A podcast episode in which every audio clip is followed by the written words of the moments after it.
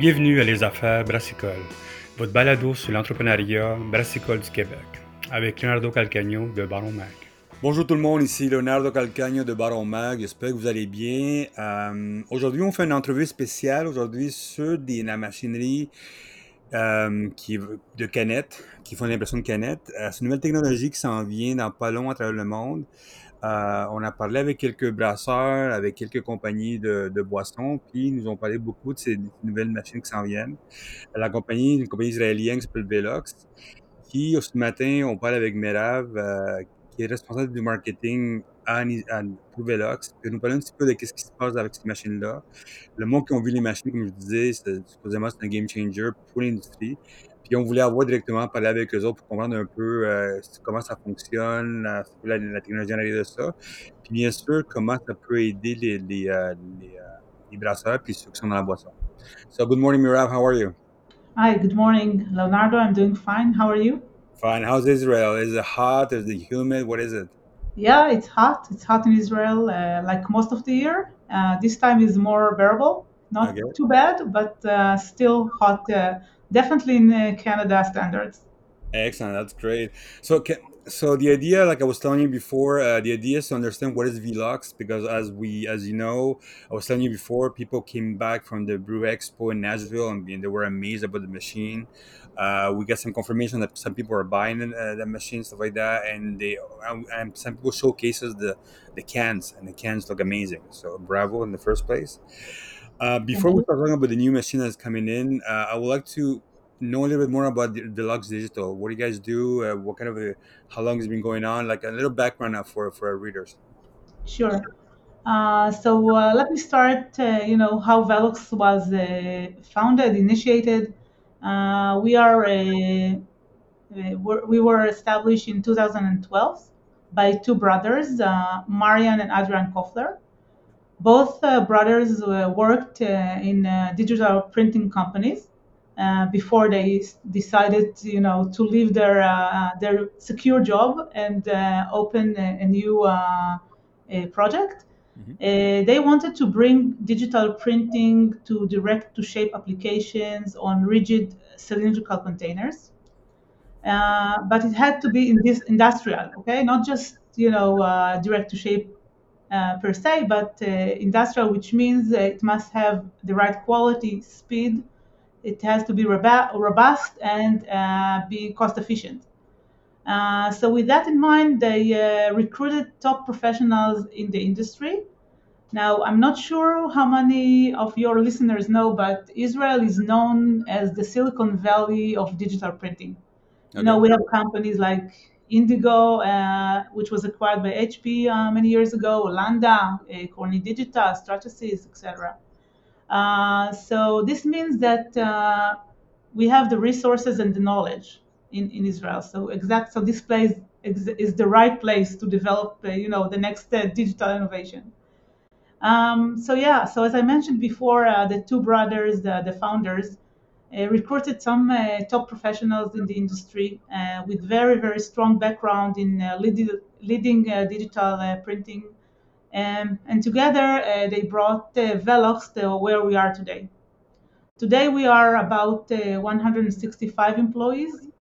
we have two locations. Um, two, they are very near Tel Aviv, about 20 minutes from Tel Aviv. So, so this is you know about a bit about Velox and how uh, we uh, we were established. And if you like, I can go a little to talk about the technology.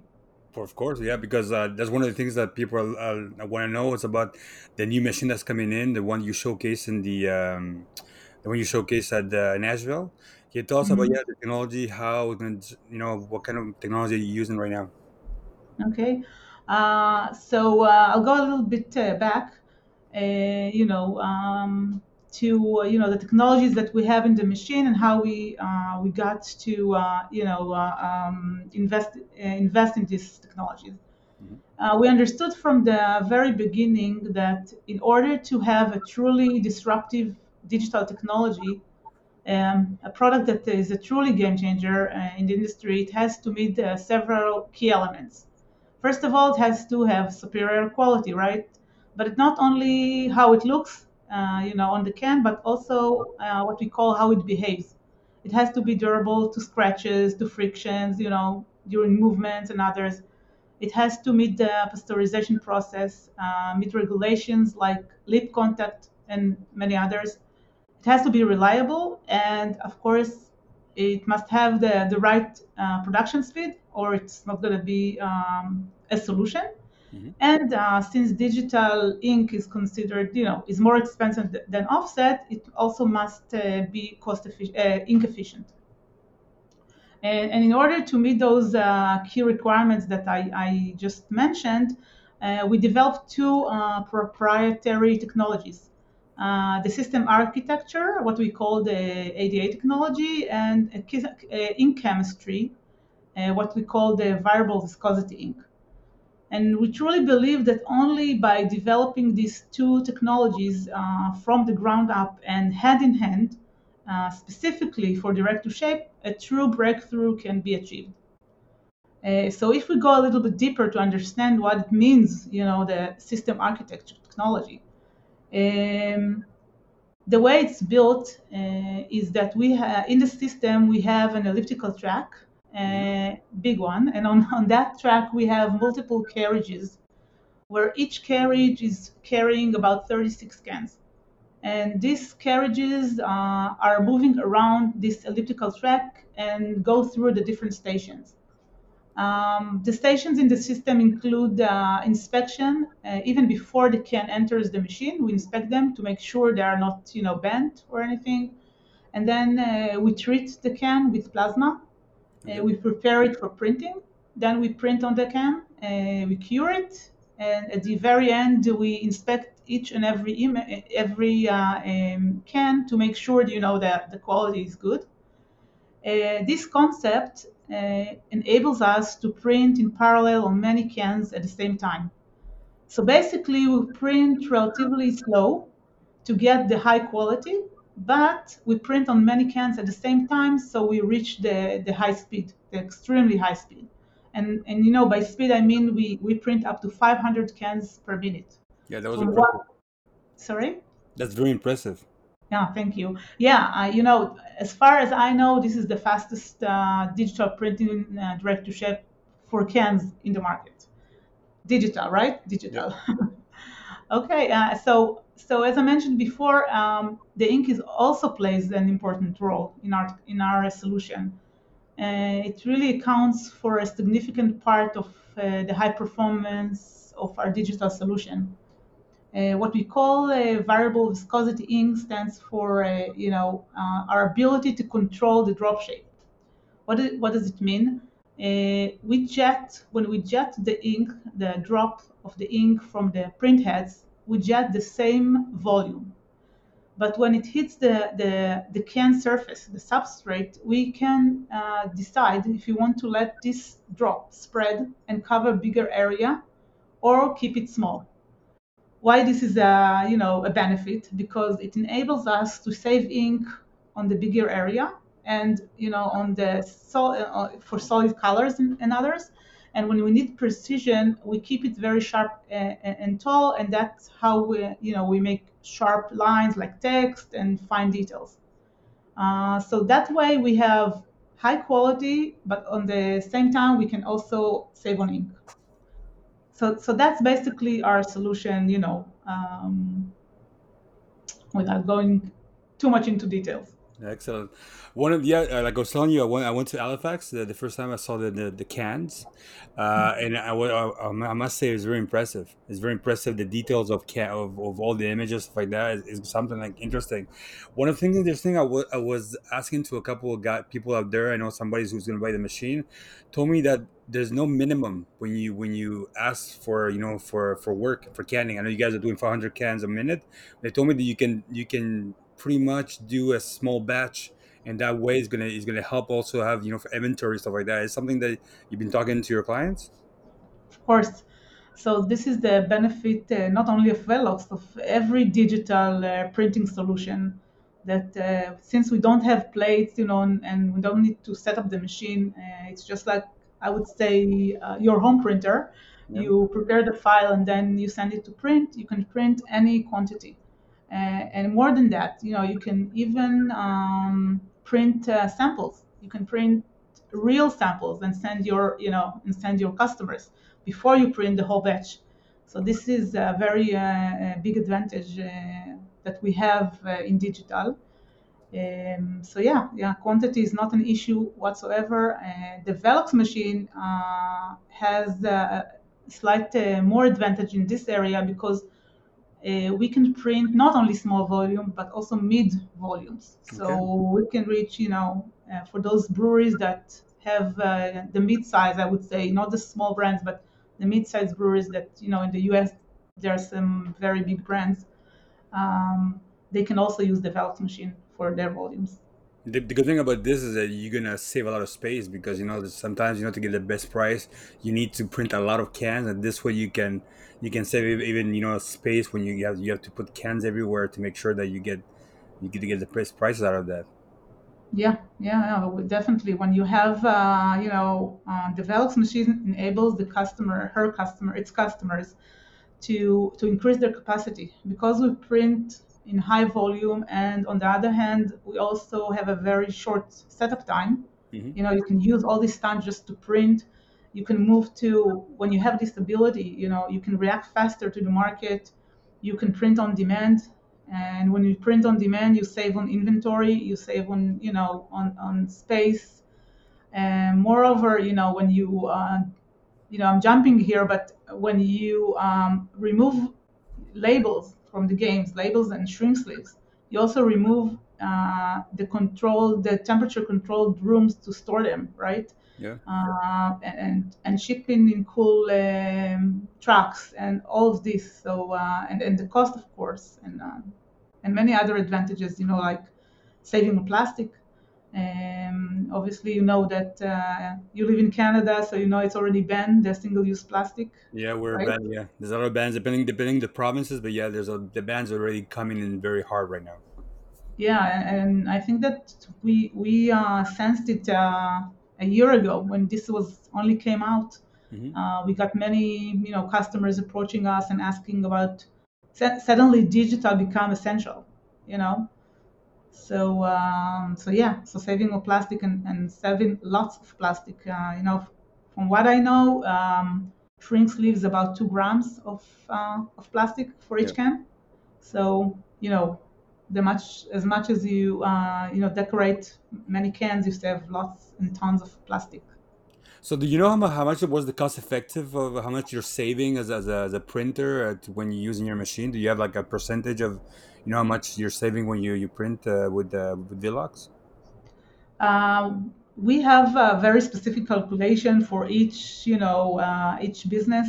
Uh, we, we you know we can plug in the numbers and reach the but if you're talking a ballpark uh, of saving, um, yeah, I would say about 50% That's a less. lot. Um, yeah, I would assume.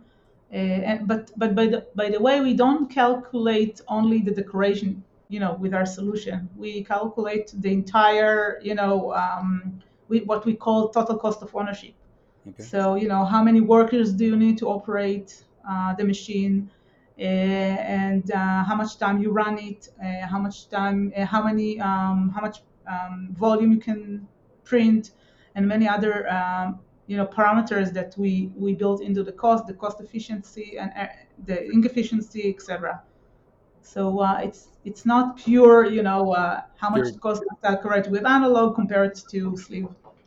so how many people do you need to use a machine when you like to operate the machine when you when it's all, all everything is ready already? Uh, we talk about uh, one to two people. One people, one person is you know in front of the machine, and while we'll be at the other end where the cans are coming out. Just as a control, they don't need to do anything. Everything, uh, almost everything is automatic in the machine. It's impressive. And yeah, so um, there's there's a lot of technology into this uh, decoration system. So tell me, how was the impact when you know when you? I know you presented in Nashville, and I, like I said, I, I got a lot of feedback from there. So how was the presentation? How people? How people? What was the, the questions that people were uh, looking for, and what kind? What kind of impressions did people get the first the first cans coming out of there? um, the the you know the impression or, or you know the feedback we got from the from the brewery or the craft beer industry is amazing. People, as you said, are very impressed with the high quality of the printing. Uh, as, um, you, you told me that you, you saw already samples by Velox. Uh, we are, we have on the machine uh, one of the again advantages of Velox that we have up to 11 colors on our machine at all times. It's not that you need to you know to change the colors by stations. All the time we have on the machine 11, 11 colors, uh, which enables us to reach a very wide color gamut and and you know reach really nice decorations as well as three embellishments. We have matte, uh, glossed, and embossed. Uh, all of them are digital and are can be applied selectively uh, in selective way. Uh, and also we have very strong white, very opaque white. Yeah. Why this is so good because we can, um, you know, eliminate the substrate. We can you know, block the substrate as and leave it, uh, you know, uh, leave the metallic and only put our uh, translucent colors on it, which ena- enables to do really amazing designs. You know, you can play very nicely uh, with the metallic of the can and gets you know real gold or silver or you know uh, uh, very uh, metallic blue. And on the other hand have uh, very nice interactions of gloss and matte. So that's you know uh, enables us to help customers do really beautiful designs and, and stand out on the shelf besides the beer companies, I've saw I've seen a lot of interest for uh, for the RTD. You know, like uh, ready to drink uh, drinks right now coming very soon, uh, kombucha stuff like that. And I know there are a lot, of, a lot of people that talk to. They're interested to to uh, to do some experimental, uh, you know, like advertising and you know like different cans. So I can't wait to see it. Uh, Tommy, be who's who's getting these machines? Uh, are there, are what is the biggest market right now? Is it, is it Europe? Is it uh, America? Where where where is your machines going more mostly? At the moment, the North American market is the strongest. Mm-hmm. Uh, I think that, from my impression, we talk also to the European market. They're, I think they're behind a few years from the US. They're just started to use cans. Yeah, in France. Yeah, in France. I mean, France. Last year, I was doing interviews with brewers, and they were telling me they just started getting to canning, like last. Exactly. Year. Yes, I think it's growing very well, but it will take a few years until it will reach the volume of you know where, where the North American market is. Um, so yeah, so Europe is just beginning. Definitely, North America is the biggest market for us. Um, yeah. So we're talking. Well, your machine is is it going? Your machine going directly to big breweries right now, or like uh, are we talking about AB, the big breweries like that, or smaller, like medium sized brewery right now? Who, who, who's printing? Who's going to use the machine right now? Um, so as I said before, I cannot share this information, but I can tell you that we market our solutions for can brokers, what I'm calling can brokers, the ones who getting the cans and decorate them and then you know sell them to uh, to fillers. Uh, we also talk to fillers, we talk to brands, to big uh, big breweries, um, co-packers. All of these are relevant uh, customers for digital printing. Um, digital printing, uh, unlike analog printing, is uh, easier to operate. So this you know becomes available to um, companies and and uh, you know um, industry that before didn't even think about getting decoration in house. Uh, when you have digital and you don't need the, the expertise and the, you know the um, the know-how, you can utilize digital in your business. So that's that's where we're going. There's uh, when I when I said when I told people that I'm going to talk to you today, uh, some people ask me, you know, how long it takes to from Israel to get, let's say, to Canada to get a machine to get everything going, uh, going, going to work. How long it takes to put everything together? That's one of the questions I get from from uh, from buyers. So um, we uh, uh, are you talking about from from the day we uh, we yeah, get an order? I'm buying I'm buying the machine in Israel. You send it to Israel to Canada, installation, everything. How long it takes you to to? Uh, so it's about a year. It's about a year. Okay, okay, a year. So what, what are the, the biggest constraint you have right now besides making more machines? Because I know people are asking for a machine, but how long it takes Uh, how many machines uh, are you can you can you build every year to make sure that you get the market for that? Uh, wow, that's a good question. Um, wow, I, I'm not sure. I need to ask. Yeah, because, Um, because this this machine is going to change a lot of things. Because just I, I was talking to some aluminium companies that, that do canning, and they said, you know, this is going to be a way to, uh, like right now you're going to do 500 cans a mi- uh, you know, like uh, you're going to do 500 cans, and this is gonna this gonna you know like supplies of canning is going to be going to restrain because there's going to be a lot of people using that right now. mhm, So are you, are you working with aluminium can, canning companies also to make sure that you have enough cans to to for the market stuff like that? No, we, we don't cooperate with uh, can suppliers. Uh, you know, we are uh, we have cooperated with Crown. You Yeah. know, you know, we actually uh, a partnership with them to build the can machine. Okay. And they help us a lot uh, with the knowledge and expertise uh, in can in the aluminum can manufacturing. And so, uh, you know, we built our machine according to the highest standard uh, this industry requires. Uh, but as you know, uh, Crown uh, has their own supply and their own customers, Yeah. and um, uh, so at the moment we we didn't do any partnership like that. Like if you get the machine, you can get you know priority in cans and stuff like that. I know there's not nothing to nothing to do with your machine right now. Can you tell? Can you give us like a little roundup of what's happening in Israel for beer? Wow, the beer the beer is the the beer market in Israel is extremely small, Yeah. uh, not even close to Europe even. Okay. Uh, I know that at the moment, you know, most of them, big majority, are using bottles, uh, Still. because Okay. it's okay. yeah, bottles, and some of them are getting the cans from Europe. I know that some of them getting the cans from uh, the UK, uh, but not it's not a lot because shipment is quite expensive, and uh, you know the beer industry here. Uh, we have a lot of uh, craft breweries, but it's not uh, thousands of brands. You know, it's uh, it's much much smaller market uh, in in Israel. But is it growing? It's growing slowly.